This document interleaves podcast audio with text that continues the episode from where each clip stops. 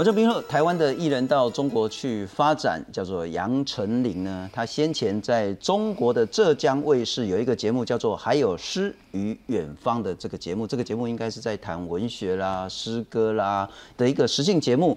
那他在节目里面谈到他自己呢，小时候呢，其实经济状况很不好，所以。很少吃海鲜，那主要是说他旁边有一个人说这个是豆腐鱼啊，多好吃多好吃啊！陈琳有没有吃过啊？他说从小呢，他其实是没有吃过什么海鲜，吃海鲜在那儿就是在台湾呢，是一件奢侈的事情。那另外大家谈到说，哎，那那个他说他的父亲是广东人，母亲是广东人，所以呢他是在台北长大，但他是广东人。那这样子的言论呢，这两天，特别是从昨天晚上到现在呢，引发在网络上高度的争议。很多人在批评说，就算经济状况再再差了哈，在台湾真的不可能吃不到海鲜这件事情。你四十块、五十块的这个鹅阿米爽啊，那个鹅啊不就海鲜吗？你吃个锅烧意面，那两只虾子不就海鲜吗？怎么可能说在台湾吃海鲜是一个奢侈的事情？不过这件事情凸显了两个很重要的意义，一个是说我们会不会过度苛责艺人，会不会断章取义，会不会滥杀无辜了哈？这是一个。第二个。又或许是艺人到中国，是不是真的那个处境极为无奈、极为艰难，非低头不可，非得用贬义自己或者是贬义台湾的方式来去迎合、讨好对岸，不管是他的消费市场，乃至于他的政治气氛。当然，这件事台湾有很多的批判，对岸网友也很多的批判。公母。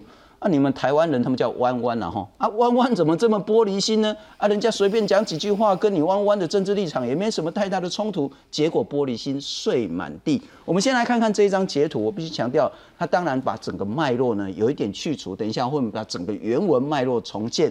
谈到说，在这个节目里面，杨丞琳说，其实我在中国台湾没吃过什么海鲜。其实吃海鲜是奢侈的，在那就是在台湾了哈。那他在台北长大，但。他是广东人。今天好来谈，从这件事情谈谈艺人赴中国发展，在认同上可能遇到的一些问题，乃至于相关的言论是否叫做认知作战，又是否台湾反应过度？介绍两位特别来宾。首先，在台湾非常知名的资深影评人麦若愚麦大哥，主持人好，观众大家好，非常感谢台湾守护民主平台的理事宋承恩宋老师，新松好，大家好。宋老师先问，太玻璃心了吧？如果只是这样子，我们就把他骂成这样。我们我们当然有反呃去证实事实的自由，我们也有拒绝他看低我们的自由，这是绝对是非常呃这是我们的权利。然后台湾的网友并没有用过分的方法，就是用网络上剖海鲜的照片、海鲜大赛，然后用各种的言论去自己的例子去证实说，我从小家境也很不好啊，但是我们却可以享受非常多的海鲜，因为吃海鲜就是我们台湾人生活的一部分。然后去用这样子，然后有一些邪虐的方式，有一些图的方式。那其实我认为这个是非常合宜的，就是一个网络上面用自己的言论、自己的例子来驳斥呃一个不是事实的东西。那事实上，台湾人其实呃非常的大度，我觉得其实中间恢宏，我认为说是幽幽默诙谐。恢宏大度的文化，其实是在这次反应中间，真正的玻璃心反而是中国。为什么呢？因为如果是同样我们异地而处，如果是一个中国的艺人来到台湾的节目上说，我不是中国人，我是台湾人，好，然后说呢，我这边很穷困，然后说我其实家里很不好，然后我这边吃不到海鲜，请问中国会怎么反应？中国的网民？可能会说你数典忘祖、忘恩负义，甚至不孝子孙这种家父式的语言会通通出来。我绝对没有冤枉你们，对不对？中国的网友，你们可以看到，你们可以证实。可是台湾人却是用一种诙谐、反驳，然后自己来作证的去的立场。对，你看陈信聪痛风了，还吃乌鱼子炒饭，对不对？你也是之一，对不对？我也是之一。我觉得这我们绝对有权利去驳斥一个不实在的言论，更何况他就是 in your face，就是其实就是。要来针对我们嘛？针对台湾人，但他就是杨丞琳，他就是代表自己。呃，对，也许他们是个人的回广东人这件事，其实我在想想也没什么问题啊。他的爸爸是广东人，妈妈是广东人，那他出生在台北，他认同自己是广东人，so what？这是他个人的选择。他个人选择背后有一些因素，我们可以进一步讨论。但是一般人，我我们不会。我我自己的父亲是从山东省来的，一九四九年，但是我在我在台湾长大。台湾养育我，台湾扶持我，给我给我工作机会，给我这个言论，我绝对会说我是台湾人。如果我跟对岸交流、学术交流、开会什么，你硬要逼我说你一定要采取某个认同，然后甚至改我的文章，对不起，我就不去了。就是就这么简单。小英总统，我忘了是不是周子瑜事件还是什么事情，他曾经讲。台湾任何一个人都不需要因为他的认同而对外道歉。那个例子，我的理解是说，不管你认同台湾，认同什么样的地方，那个是你的个人自由。这个是在台湾，在台湾不需要。那是挺周子瑜说，我们台湾有这样的言论环境。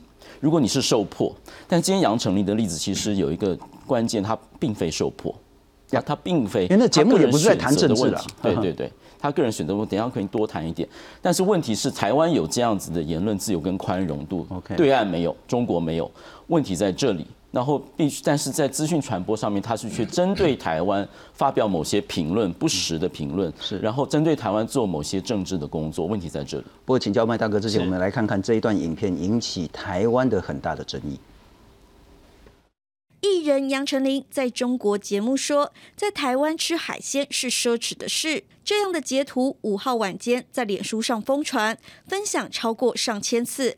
网友还在底下留言区纷纷贴出丰盛的海鲜照来打脸杨丞琳。民进党立委王定宇更在脸书上贴出胡椒虾的照片，并讽刺的说：“台湾吃海鲜是平常的事，反而是在某些人身上。”风骨和不忘本才是奢侈罕见的，而就在一片踏伐声中，作家苦林请大家看完影片再开酸，不要像小本红一样玻璃心。我在台湾没吃过什么海鲜，是吧？早年家里的经济压力也挺大的，其实吃海鲜是奢侈的，在在那。苦林解读杨丞琳的意思是，小时候家境不好，要吃到海鲜很困难，而非台湾人很难吃到海鲜。至于杨丞琳说自己是广东人，苦林也认为他并没有否定台湾的意思。我在台北长大，但是我是广东人，然后我先生是蚌埠人。其实，在此之前，杨丞琳就多次表示。父母都是广东人，粤语是他的母语之一。但这番言论在两岸局势敏感的时刻，难免引发议论。同时，也不难想见，未来两岸冲突增加，类似的争议只会越来越多。记者许春凤这里报道。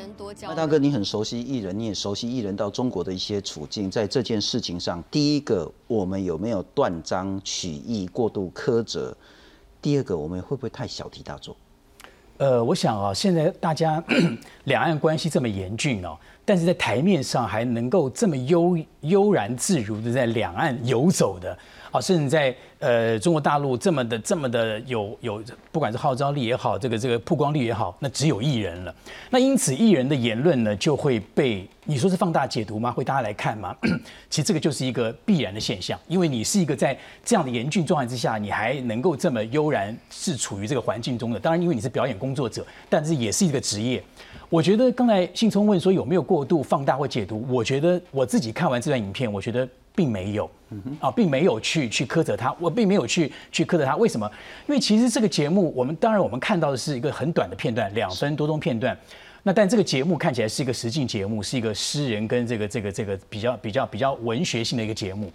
你看那个那个那个来宾好像也没有要让他讲类似的话。那来宾说啊，这个豆腐鱼台湾应该是有的吧？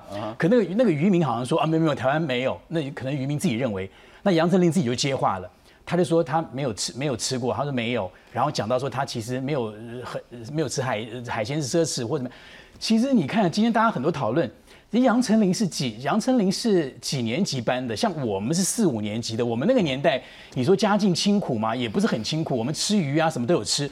那杨丞琳这个世代是比我们更小的世代，是家境再清苦。那个海鲜跟鱼这些东西，虾这是应该是不会太难吃得到的吧？刀较早散甲要死吼，但是一把鸡蛋有够贼，你知道吗？对呀，有够俗的俗。这个不是很难吃到的东西。无鱼嘛，就俗的呀。而且我觉得现在就是说，其实啊，前几年陆客很繁荣的时候，很多陆客来台湾观光，他们吃过各种的海鲜大餐、平价东西，他们在台湾享受过美食，他们知道台湾的饮食文化什么样子。那你这句你这番话讲了，我觉得。就算是二三线城市乡下的人，你你只能够让这些人你你这节目是在浙江卫视播，你上海、北京的观众看了会觉得这句话是有有说服力的吗？我觉得完全没有哎。所以我觉得他讲这个话的当时的情境是他怎么思考啊？也许他觉得呃，他现在是中国大陆媳妇，然后想强调或怎么样。但是问题是，我觉得并没有去让大家对这个话有共鸣、有共鸣感啊，因为因为我我刚才跟信中讲说，我昨天在呃松高微风松高吃藏藏寿司，一盘才四十块钱，那怎么会奢侈？太太便宜了嘛？那个海鲜是很平价的东西，是。那你杨丞琳的年代世代，应该是跟现在年轻人世代是比较接近的。那个时候再清苦的时代，已经不是那么早年早古早那个时代了。所以我觉得他这个话其实没有说服力。不只是在台湾没有说服力，在中国大陆看电视的观众可能说服力都不够大。是，那因此讲这个话就开始有点就不不够聪明了。你这个话讲出来的用意到底是什么？不过您对对岸的影视也熟悉，我想问的是说。呃，这个节目看起来是一个讲文学的，是讲古典诗词的，所以他翻书啊，就是说啊，那个陈琳可能自己在寻找自己人生的未来方向，那主持人也在寻找方向，然后一翻，哇，古典的诗词，不管是《诗经》啊，或者是唐诗啊、宋词啊，就跟他指引一条明路。其实某种程度，他是在谈文学，是，而不是在谈政治。对，那他的问题也没有说啊，陈琳啊，你对一国两制的看法是什么啊？陈琳啊，你对所谓的中国未来的统一方向什么？他也没这样问，他问的还是在于说豆腐鱼有没有吃过这样子哈。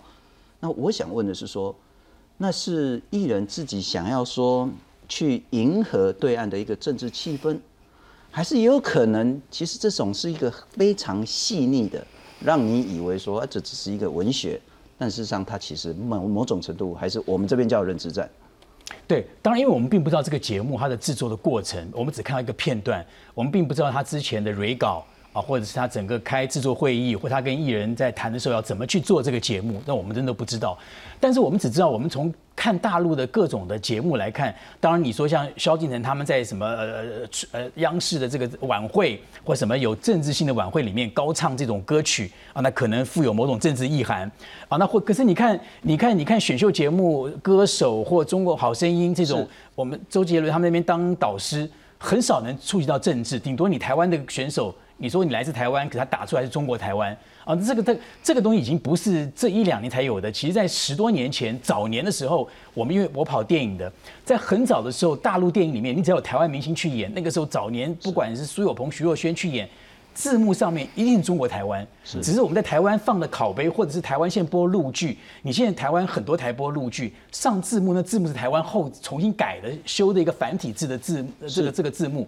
你在大陆看陆剧，那简体字的上面一定中国台湾、中国香港、中国澳门。他一定这样写的，所以这个东西是他们早就这样做了。但是因此，呃，节目有各种类型，但是这个节目，我觉得这个节目当主持人华少是以前也是一个选秀节目的主持人，感觉上诗词，当然这个里面可能就会诗词文学，这个这个所谓的这个历史的传承。可能就会呃跟他讲的这个广东人可能有一点连结了啊，因为呃中国的诗词唐宋元明清这些东西一路延续下来，可能这个就会有一点要讲这个这个这些东西。但至于说呃贫穷奢侈吃鱼这种东西，我觉得跟这个是没有关联的。了解，这个是他自己的这个这个这个发挥啊是发挥。所以我觉得，当然但那个节目的主轴。他是希望一个这样的一个艺人，但他我想没有特别吧，因为你杨丞琳已经是大陆媳妇了，所以我找你来上这个节目，你跟呃，你看另外一个周一围一个演员，周一围是个大陆很有名的演员，一个男生，头发长长的。好，那两个演员，那另外一个一个一个一个文学家，呃，不管诗人，一个一个当地的可能是渔民什么的，他的阵容也没有太政治意图，是啊，就是说你们两个就是演员艺人代表身份。啊，那当然可能一个是台湾来台湾，然后嫁到中国大陆，我不知道他整个的痛调，但是我自己看这个节目，我觉得他这个节目的政治性没有这么强，顶多就是所谓从文学要讲到历史的延续，是就这样子。就某种程度，艺人当然在中国，你不可能期待说，哎，他去那边讲说台湾一定要独立啊，什么什么。其实你到人家家里面，你想赚人家钱，也不可能那么白目。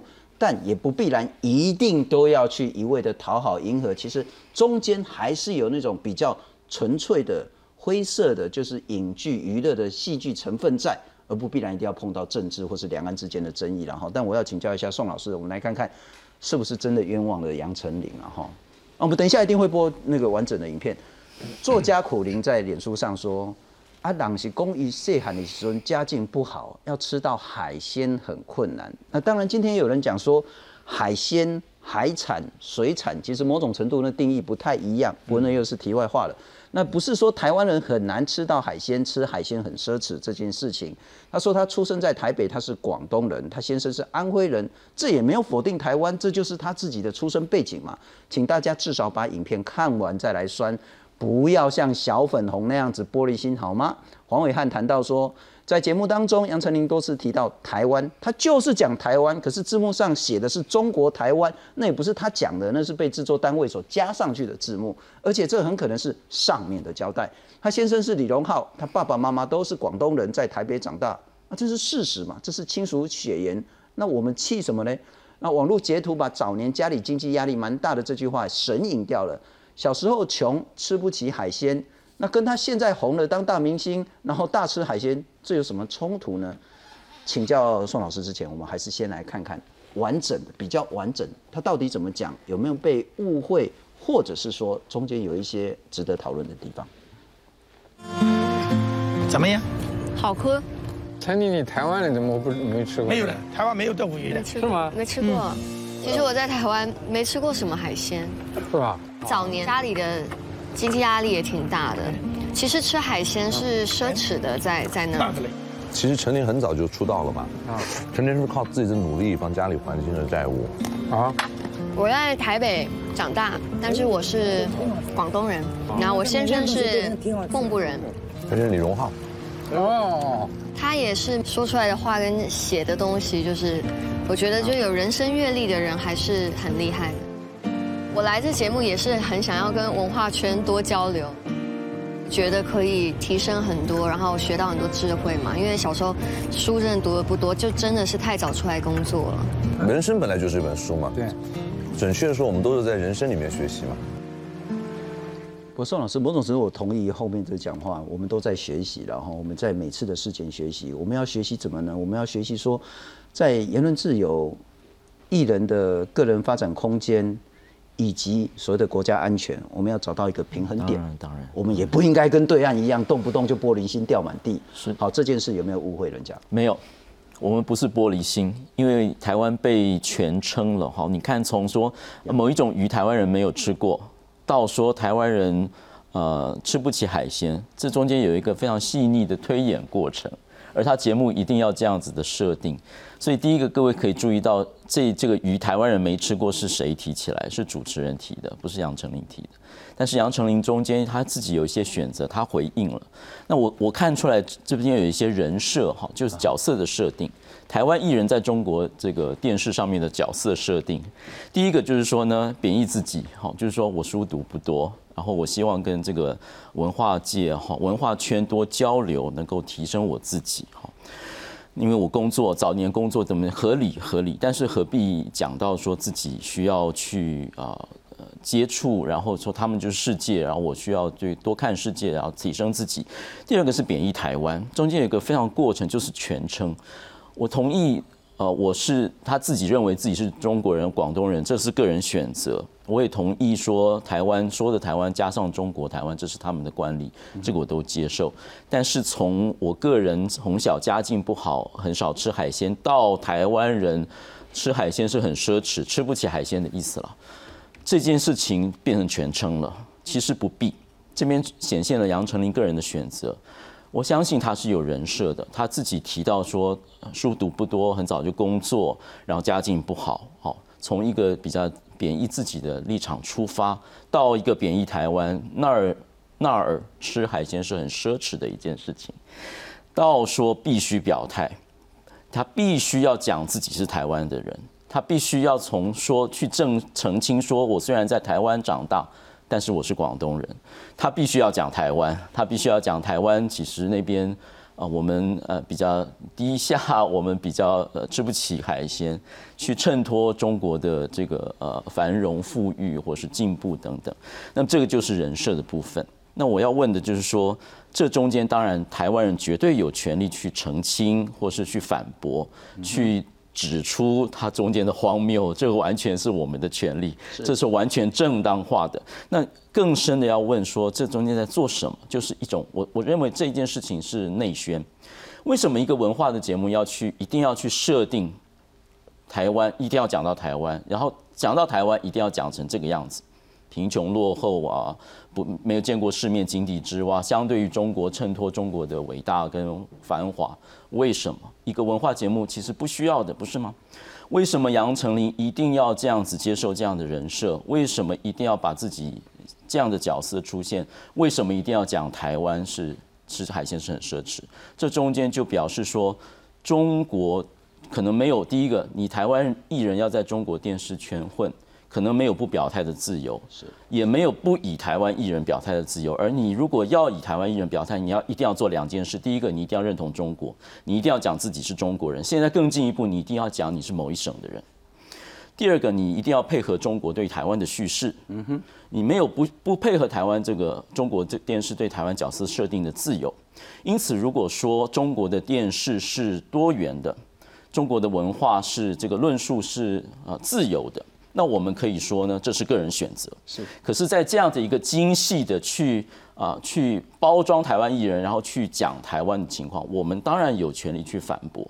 而这个就不再是一个文化的问题，而是它整个结构下，它没有不表态自由，它没有不配合中国叙事的自由。是，因此我担心所有的台湾艺人都必须要进入这个人设，否则就不要混了。是，问题在这里。不过某种程度啊，我题外话，如果浙江卫视请我去当他们的企划了哈。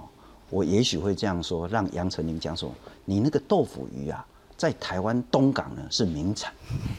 嚯，我们有太多种料理的方式，比这个好吃太多太多了。如果有机会到东港去看看，我们还可以做成那个好像是狗母鱼高波鱼丸哦，哦，那个超级好吃的这个这，我的意思说，某种程度你让台湾可以跟中国。”不一定是说压倒他了哈，至少是平起平坐，相互抗衡。不管是在饮食、在文学、在文化上，不那是我自己一厢情愿想象。但我要请教一下那个麦大哥，我们来看看某种程度，这其实一而再、再而三，其实已经好多好多次。嗯，那我就说工作是辛苦的，那寄人篱下是更辛苦的，那应该被理解。但是不是非得用这种方式在对岸才能够有比较好的发展？没有中间的，就是说。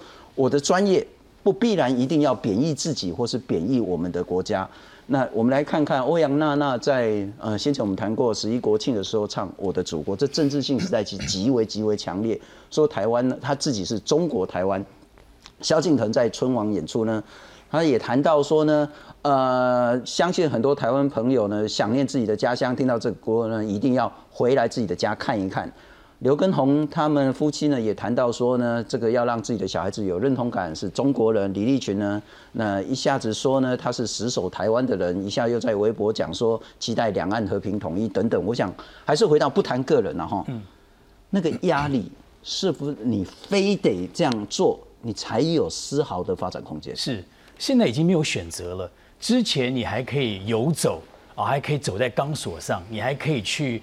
看怎么样呃游刃有余啊，用你的用你的不管你的玩法或你怎么样能够两边讨好。之前是这样，现在是完全没有灰色地带了。现在你台湾的艺人要去中国大陆发展，香港的艺人要去那边红，第一件事情就是政治审查，你就是一定要认同你是中国人，你才能来我这边赚钱，已经没有得选了。如果你的心里还存疑，或者是我我嘴巴不愿意讲。啊，或者我还要顾及到台湾的粉丝、台湾的舆论，那你根本不用过来，你根本没有空间，你没有任何的机会。所以去到那边要去发展的人，破釜沉舟，心里面都已经有了盘算了。一旦出事，我要怎么表态？啊，当然你你可能不会出事，就是你运气好，因为这段时间没有发生大的政治事件，或者没有发生什么事件需要艺人表态的，那你就混过去了。但是你心里面已经要有那个底底底蕴了，我一旦出事，我要怎么样？呃，大家要发一个都不能少的时候，我也要发了。我的经纪公司已经都已经告诉你了，审查是必然的，就是你的政治思想一定要正确，你才能去那边赚钱，否则你没有机会的。那所以说，现在你看到这些这些去的人，他都已经是那李立群不一样，李立群现在已经他已经当然你在这个大的方向之下，还是有人会因为个人的一些状况，李立群就是因为他已经老了，他也在那边红了十几二十年了，当他主要经过上海封城。那那段时间他受不了了，那他现在决定好了，那接下来我可能短期我不会再去演戏了，我要回来养老了。但他也没有给自己，他也没有回来就给自己把路画死了。他也许五年之后，如果他体力还好，环境又变了，他可能还会去那边再演戏啊，那是他的状况。但是这个状况毕竟也是少数，其他年轻的人，他去到那边他已经破釜沉舟，就就是我像萧敬腾。他已经破釜沉舟了，我我绝对跟跟这边没有，我一定是以那边为主了。嗯哼，那那边要我表态，要我讲什么，我绝对是一可以的。那他不不不把台湾这边的言论跟台湾这边怎么看法，他怎么看他，他已经不在乎了嘛。是，所以说信中刚讲，已经没有空没有这个灰色空间了，就是要表态，因为政治审查是第一。除非你像周杰伦地位如此高，实力如此强，啊，就你可以不表态。周杰伦都不尽然，周杰伦为什么？我自己的观察是哦。他的时间点是在早期，他在中国好声音做导师的时候，他已经做了好几季。但现这个节目再往下走，他导师已经不是用台湾的导师了，已经转为香港跟大陆的。台湾导师越来越少。那周杰伦跟呃庾澄庆已经做了很多季了，已经不做了。周杰伦也知道他在那边做导师的机会越来越少了。当他自己也够了，那他当然他的家，他跟昆凌的家在这边，小孩在这边。当他们又昆凌又是澳洲人，他自己知道他选择什么样的生活啊？那他觉得他现在。加上我我觉得疫情这两年是很大的一个关键，让让让艺人可以去做另外一种选择啊，因为那边的疫情的关系，可能萎缩或可能怎么样，他自己选择。那周杰伦不是他不是他可以地位高哦，他现在如果面临到他的选择，如果在那边他一样他想要再发展，还是得还是要表态。如果你要去那边主要去那边赚钱，你还是要有政治立场，你政治要要跟萧敬腾是一样的，你才可能在那边。你要做节目导师，一定要有这种经过这样的。呃，不管是别人要不要来考验你，或者是出题目来为难你，或者是即使没有让你就过了，但是你心里面要有那个底底底底底的想法，一旦出事我要怎么表态，这一定要有的。不，这也真是艺人的困境了哈。就你要赚钱，其实最好最好就是说，我们台湾自己的那个影剧市场够大，那艺人也不需要这千里迢迢跑到对岸去。但是我要请教一下宋老师，好，回到那个根本的问题是我们有没有办法在。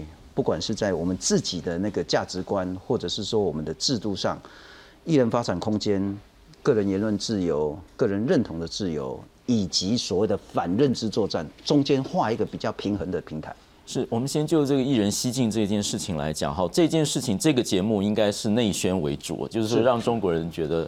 感觉非常良好那我相信大家对于这个，因为大家对海鲜这个是实在是太不符合事实了，所以这对台湾的影响有限哈。那但是问题在于说，台湾的艺人被利用哈，被使用或自愿的呃进入这样的人设，那我们要考虑到个人选择、个人认同，我们都尊重。但是当个人认同会伤害我们的共台湾的共同利益的时候，这怎么处理？一个是台商，一个是艺人。是。那我们现在对于这个所谓西进，可能要改个观念。我过去认为说大家应该帮忙。他可是在中国，呃，没有不表态自由的这样的环境之下，可能改个想法，就是说，呃，当一个个人的选择会伤害到台湾集体利益的时候，是不是台湾有什么方法可以让他呃负担一些负担？所以那个经济民主联合其实有提出西进捐，也就是说，我们看到很多的问题，当这个资本过去。艺人过去变成了对岸统治统战的一个工具的时候，会伤害台湾的利益，会就比如说会利用商人来这个影响台湾选举，或利用艺人来伤害台湾的形象。这个时候呢，是不是其实他的个人选择其实是跟我们有关？然后如果对他设一个特特别功课，说税捐的部分，让他去。这个要必须要交一笔部分钱给台湾政府，然后让这些来处理，比如说我们的农产品被禁，或是说我们这个呃有受到中国的资讯干扰的情形。